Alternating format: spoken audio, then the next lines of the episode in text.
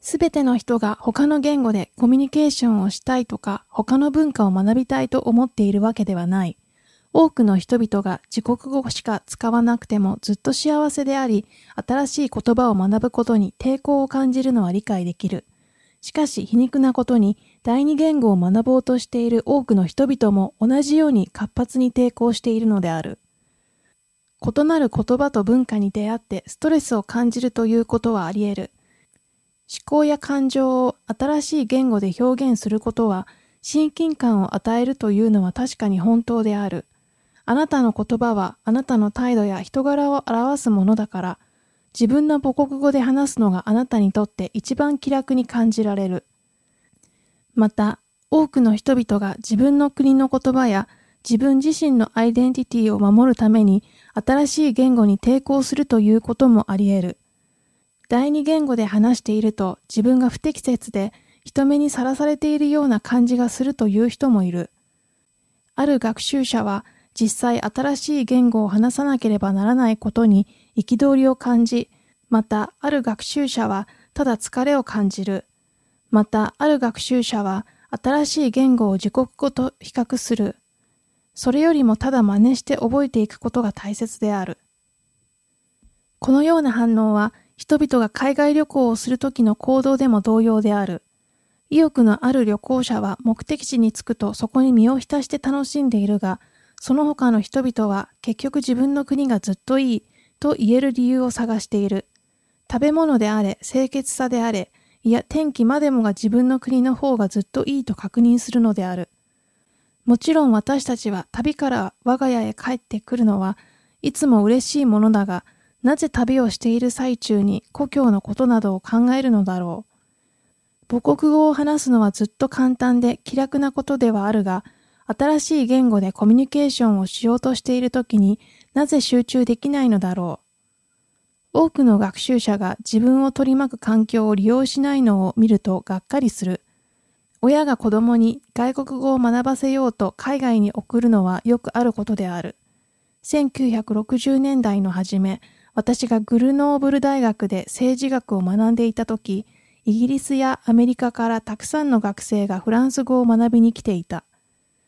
だが彼らの大半の関心は他の英語を話す友達たちと楽しい時間を過ごすことにあった。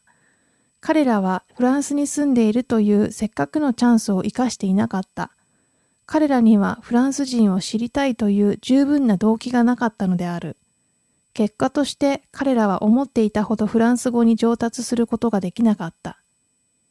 同様のことをある時、英国の名門大学で科学を教えている日本人の教授と話をした時に聞いた。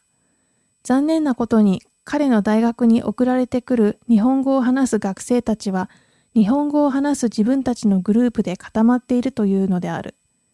東京から来た学生が英語はちっともうまくならずに大阪なまりが移って日本に帰っていたというのはよく聞く冗談である。